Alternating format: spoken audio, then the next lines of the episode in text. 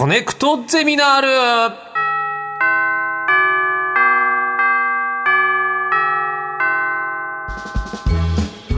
毎週さまざまなジャンルの講師が登場し、うん、あなたの知りたいという知識欲にコネクトする学校コネクトゼミナール略してコゼミ30時間目の授業はゾンビ学です。さて講師の方をお招きしましょう。今日はリモート授業です。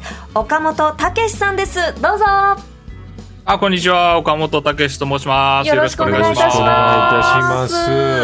岡本武さんは近畿大学准教授でいらっしゃいます。専門は観光学、そしてゾンビ学。うん、ゾンビ先生という VTuber としても活動されています。そうですね。今後ろの背景が、はい、ゾンビ研究所みたいな感じ。はい。こちらの本当の大学のですね、えっ、ー、と研究室のドアのバーチャル背景ですね。バーチャル背景。はい。今どちらにいらっしゃるんですか？自宅です。あ、じゃあ、なるほど、そういうことか。ありがとうございます。よろしくお願いいたします。よろしくお願いします。岡本先生が、あの、ゾンビに興味を持ったきっかけって何ですかはい。僕は大学の授業で映画の授業があったんですけど、はい、その課題を、まあその映画借りてきてなんか分析しましょうみたいなやつだったんですけど、はい、それで初めてゾンビ映画をまあ見ちゃって、そこからハマりましたね。ああ、なるほど。ちなみにその最初の一本は何だったんですか、はいもうね、思い出せもしないぐらいしょうもない、なんかもう B 級ゾンビ映画でしたね。えーうん B 級映画も作りやすいのかなそうですね。なんかゾンビ映画っていうと結構その低予算だったり、うんはい。はい、インディーズ映画みたいなイメージがあるんですけど、うん、そうですよね、はい、あのだ僕は逆にですねそれまでって結構メジャーな映画とかしか見たことなかったんですよね。はいはいはい、それがそのむちゃくちゃ手作り感のある B 級映画みたいなものを見てあのそういう映画ってねなぜかメイキングがついてるんですよね。はい。で、そうすると監督とかですね、こう主演の方とかめちゃくちゃ熱く語ってるわけですよ。この映画頑張りましたと。うんうん、で、だからこういう映画もみんな人間が頑張って作ってんだなというので、まあ、それですごくあの楽しいなと思って見るようになりましたね。なるほど。じゃあ、はい、ゾンビ表彰ももちろんですけど、そのなんだろう内側というか、はい、作り方とか作り手の熱意に浮かされてっていうことなんですか、ね、そうですね。それもすごくありました。だからまさに例えばあのカメラを止めるなっていうね、はい、作品がありましたけどあれはまさにそういう面白さをこうエンタメにしたっていう作品だったかなというふうに思うんですよね。でこれ VTuber でゾンビ先生ってこれどういうことやってはい、そのゾンビ、ゾンビ先生っていうアバターで、あの、VTuber をやらせていただいてまして、はい、あの、まあ、ゲーム実況でしたり、まあ、そのゾンビについての授業とか、まあ、大学でやってる授業とかを YouTube で、あの、配信しております。やっぱりその VTuber としての姿はゾンビですよね。そうなんですよ。ちょっとすみません。僕、今、今生身を晒してるんで、こう、ゾンビ先生を逆に見ると、ちょっとかっこよすぎやろってなると思うんですけど、はい。あの、よろしければぜひ見ていただければと思います。これは、あの、リスナーの方は、YouTube 見たら見れるんで出してないんだよね。我々しか見えてないんだよね。それが正しいよね。VTuber としてはね。これ出してまずいですよね、ね本人の姿ね。いや、あの、僕はもう全然中身を公開してるんで。ああ、そうですか、はい。どっちも OK っていうふうにやらせてじゃあ今、あの、スタッフがワイプで出しますってことになっちゃいましたけど、はい、大丈夫ですか？全然大丈夫です。あ、よかった。じゃあ YouTuber にも、はい、あの、YouTube にも岡本先生の映像がこれから出ますので。はい。はい。ということで、岡本先生がお送りするコネクトゼミナール、今回の講義のテーマは何でしょうか？はい、いきます。マニアックなジャンル、でも誰でも知っているゾンビとは一体何なのか？でございます。はいはいはいはい。この来週は10月31日ハロウィンですよね。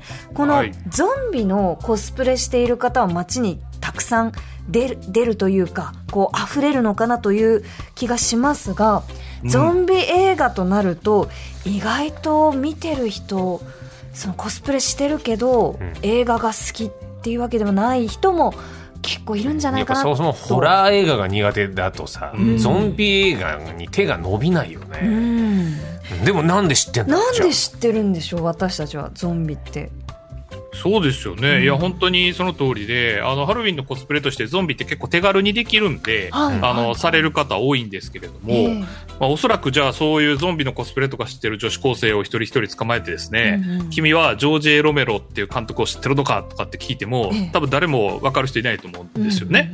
はい、でもそのジョージ・エロメロ監督っていうのは実はそのゾンビ映画でのゾンビ像を作ったものすごく有名な監督なんですよ。はい、でも多分誰も知らないと。で、うん、なんだけども、なんかみんななんとなくゾンビって聞いたらこういうものかなっていう イメージを共有しているんですよね。はい。はい。だからそこがね、このゾンビっていうものの非常にオリジナリティかなと思うんです。もう一回、ちょっとゾンビの定義っていうか、ゾンビって何語なんですか？はい。あの、ゾンビはね、もともとは、えっ、ー、と、ハイチというところの、はい、えー、ブードゥー教っていうのがありまして、で、これあの、本当にある話です。で、はい、そのブードゥー教の呪術で、えー、死体を蘇らせるっていうのがありましてですね。はい、で、そうやって蘇らせた死体をこう働かせたり、労働させたりするっていうのがあって、まあ、それがゾンビっていうふうに言われてたんですね。うん。そうなんだ。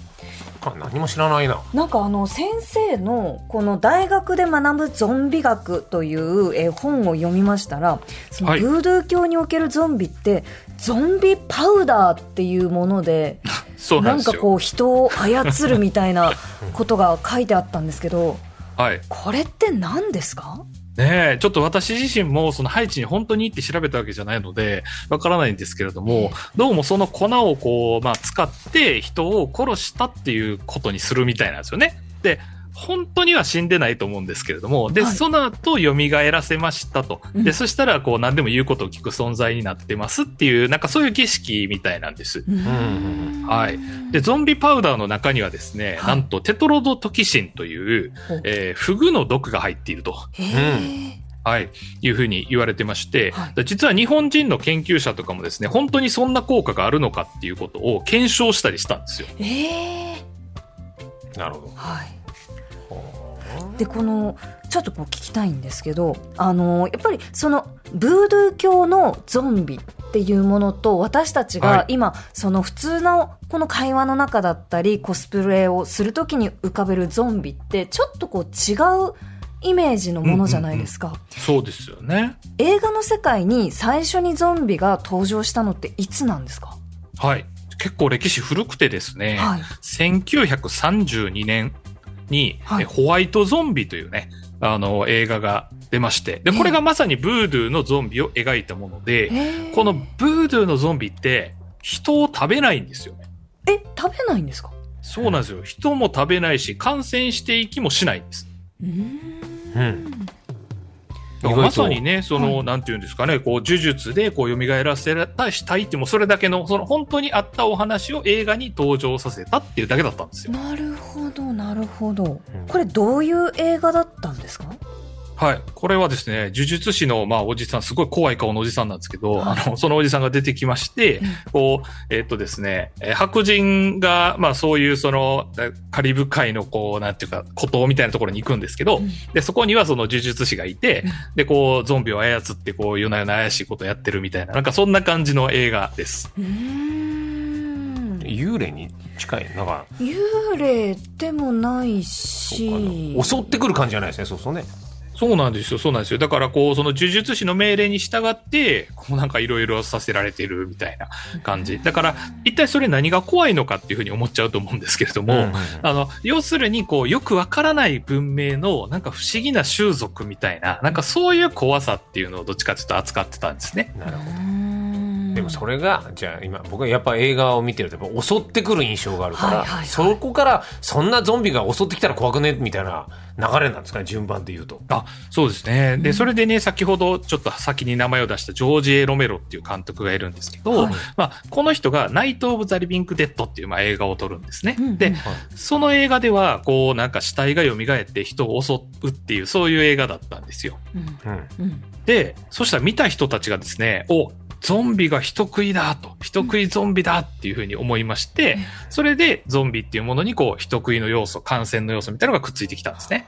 はあ、そういうことか。じゃあ、はい、私たちがその共通認識として持っているゾンビ像っていうのは、まあ、この紐解いていくとブードゥー教のそのホワイトゾンあえっとのゾンビですが、やっぱりロメロ監督のゾンビの方が今ゾンビという言葉でこう連想するその認識に近いってことなんですかね。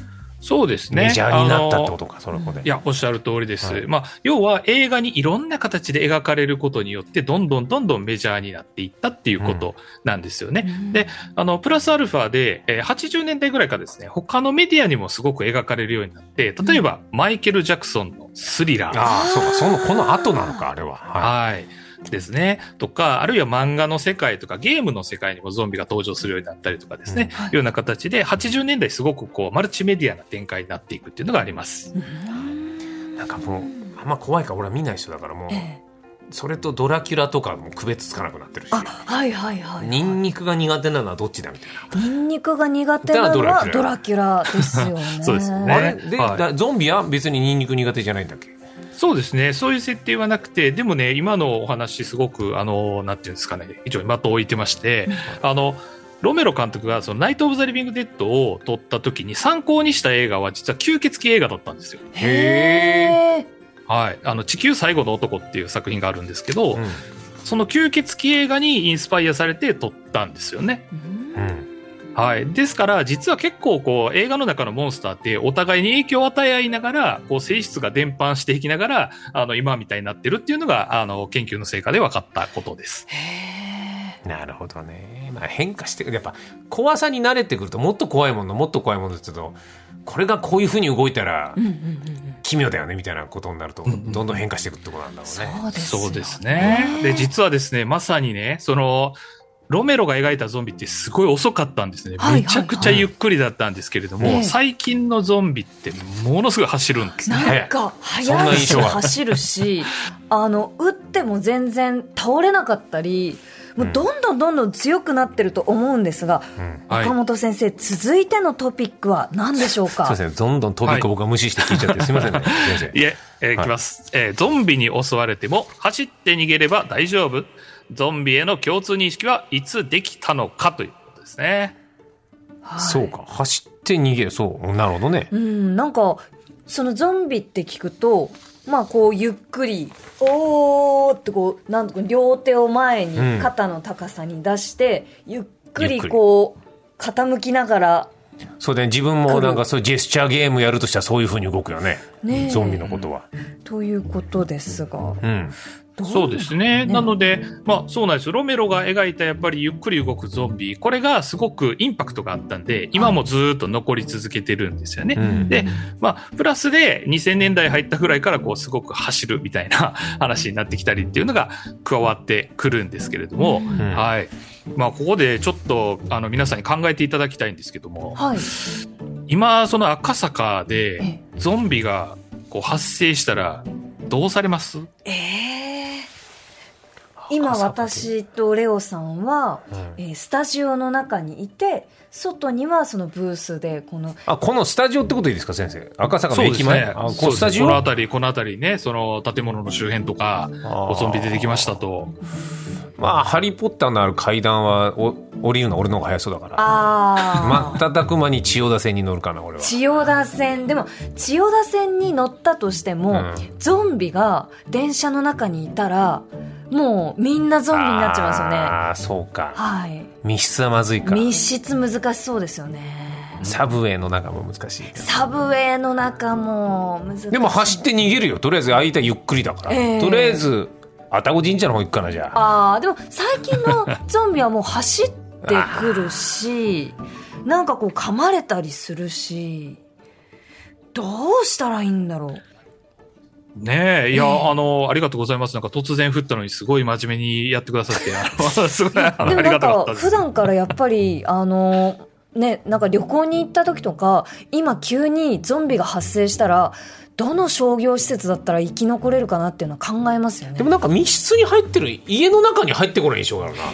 映画とか見てるいや、でも家の中に入っってこうしばらく籠城していてもなんか食料とかそうなんだよ。あとはなんか開けちゃう人がいるんだよ。そうそうそう。興味本位で。外になんか助けなきゃいけない人がどうしてもいて、うん、で開けなきゃいけなくてうまく戻って来られるかとかいろいろ先生ありますよね。はいはいはい。いやありがとうございます。もうまさにねあのそういったこうなんとなくのやっぱり印象でこうゾンビものってこうだよねみたいな感じってやっぱすごく共有できるんですよね。だからやっぱりここは本当にゾンビの面白いところでして、まあ、まさに今のねその狭い家に入っていくいかないみたいな話とかこう周りを取り囲まれたらどうしようとかですね走って逃げようとかやっぱこういうのがそのまさにジョージ・エロメロがね、えー、作ったこうゾンビ像だったりします。で最近だとやっぱりあの感染するウイルスですよね。えー、ゾンビウイルスで、えー、それがどんどんどんどん感染して人に移っていくっていうようなあのものが増えてきていたりします。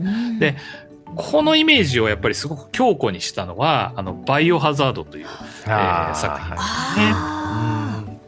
日本のゲームですよね。そうです、おっしゃる通りです。1996年に、あの、大阪のカプコンという会社が、はい、あの、作りました日本のゲームですね。はい、えー、こちらで、実はその、えー、ゾンビ T ウイルスっていうウイルスが出てくるんですけど、こうね、ゾンビがウイルスでどんどん感染していくんだみたいなのが、まあすごくヒットして、まあこれが実写映画になるのが2002年ぐらいのことなんですよ。はいはいはいはい。はい。で、そっからがですね、やっぱりそのウイルスものっていうのが一つ流行りますし、うん、先ほど言ったような走るゾンビっていうのも出てきまして、うん、で、こう爆発的に2000年代大ヒットするというですね、流れになっております。俺ワールド・ウォー・ Z は見たけどはいはい。なんか山積みになってくるし、えー、そんなのばっかなんだよ最近。怖いな。いやどんどんこう進化してるなと思うんですけどなんかゾンビ映画でクラシックなイメージとしてそのショッピングモールが出てくるなと、はいはい思うんですけど、なんでゾンビはショッピングモールで出てくるんですか？本当ですよね。あの、大型の、ね、大型ショッピングモールいるよね。ねそうですよね。あの、実はですね、先ほどのジョージ・エロメロ監督、えー、ナイト・オブ・ザ・リビング・デッドの10年後ぐらいにゾンビという作品を撮るんですね。はい。はい。で、実はそのゾンビという作品の中にショッピングモールが出てきます。うん。はい。もうほとんど全編ショッピングモールの中の話っていう感じなんですけれども、で、そのゾンビという作品が非常にヒットしまして、うん、えー、1978年とかですかね、非常にヒットしまして、で、あの、他の監督がいっぱいゾンビ映画真似して作ったりし始めたんですね。はい、で、はい、実はその先ほど出てきたバイオハザードなんていうのもやっぱりこのロメロのゾンビという映画をかなり参考にしてるっていうのがありまして、うん、ですので、実はゾンビ映画の中にはよくショッピングモールが出てくるっていうのはですね、ここにインスパイアされてるということなんですね。やっぱり参考にしてる作品が使ってるとかそういうことなんだね。いろいろね。このロメロさんすごいねだから。ねそうですね。じゃあ先生続いてのトピックをお願いします。はい参ります。ゾンビは人間の社会を映す鏡。社会の変化により姿を変えるゾンビ。ということでございますなんかこう先ほどのそのロメロ監督の、えーと、ゾンビ70年代に撮られた映画だと、うん、やっぱりショッピングモールとかショッピングセンターっていうのがアメリカでこうたくさん、まあ、広がってその人気があった場所っていう、その時代背景とこのホラー怖いものっていうのがリンクしてるように感じるんですが。はい、すごい、すごいですね。ね いや、もうおっしゃる通りで、ね、はい。あの、なんです。だから当時ですね、やっぱアメリカではあの、モータリゼーションが非常に進みまして、はい、えー、ですから、自家用車を持っている人が増えたんですね。で、そのために、郊外に巨大なショッピングモールがあって、そこにみんな車で買い物に行くっていう、そその生活スタイルがすごく浸透してたんですよ。で、なので、その状態を風刺して見せたんですね、ジョージ・エロメロは。ほうほうほうほう。はい。だからみんなもその資本主義的なものに染まってですね、もう大量に物材を購入して、どんどんどんどんまあ食べたりサービスを消費したりしてるよね、君たちっていうですね。えー、ですから、ゾンビになってもそんなところに集ってるよなっていうですね、非常に風刺の効いた映画だったんですね。はあ。るほど。そうってな例えてんだ、ええ。ーうん、だからゾンビっていうものは、うん、もう資本主義的な思考をインストールされた人間そのものなんですか？そうですね。なので、ゾンビってやっぱ他のモンスターとの大きな違いっていうのは、はい、あの、完全に人のか形をしてるってことなんですよね。はい、はい、はい。で、ですからやっぱり人間と地続きの存在なわけなんですよ。うん、で、なので、やっぱり人間社会の比喩とか、まあ、あるいは例えば人種問題であったりですとか、うん、えそういったものをこう織り込みやすいものになってるんですね。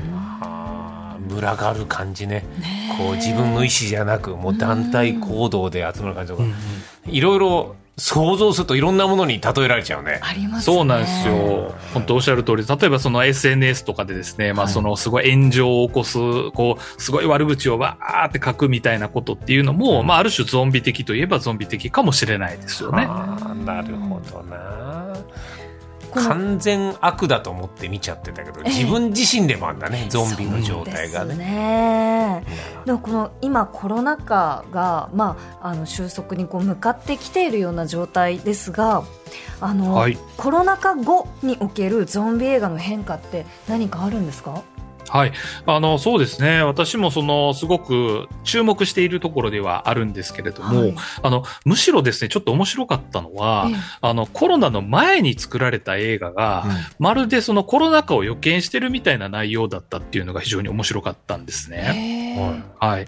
あの、アイルランドで2017年の映画なんですけど、はい、キュアードっていう作品がありまして、はいはい。で、このキュアードっていう作品、キュアーって治るっていうことじゃないですか。はい、で、ゾンビウイルスが蔓延した後の世界を変えていて、はい。で、そのゾンビに一回なっちゃった人が、そのワクチンで治るっていうですね、えー、状態になると。で、いや、しかもこれすごい話なんですけど、その人を襲ったとかそういうこと全部覚えてるんですね。治った人たちっていうのは。うん、記憶があるんだ。そうなんですよ。だから悲惨なんですよね。で、その、じゃあ生きてる人間たちっていうのはゾンビに恨みがあるんで、その、治った人たちが本当に大丈夫なのかっていうのをすごく疑心暗鬼になって、っていうような、こう、そういう社会を描いてる話だったんですよ。うんこれってまさにその一時期コロナその陽性なのかそうじゃないのかみたいな話とかですね、じゃあ後遺症はどうなんだろうみたいな話、今僕たちが本当に直面してる問題っていうのにすごくなんかこう近いなっていうのがあって、あの、それはちょっとびっくりしました逆に。いや、面白いですね。ゾンビに例える音で映画化できるわけだもんね。うん、そう、エンターテインメントなわけそのゾンビ映画における恐怖だったり不安っていうのは本当にこう社会生活でボコボコ生まれてくるなんかすごく身近なテーマなんですね。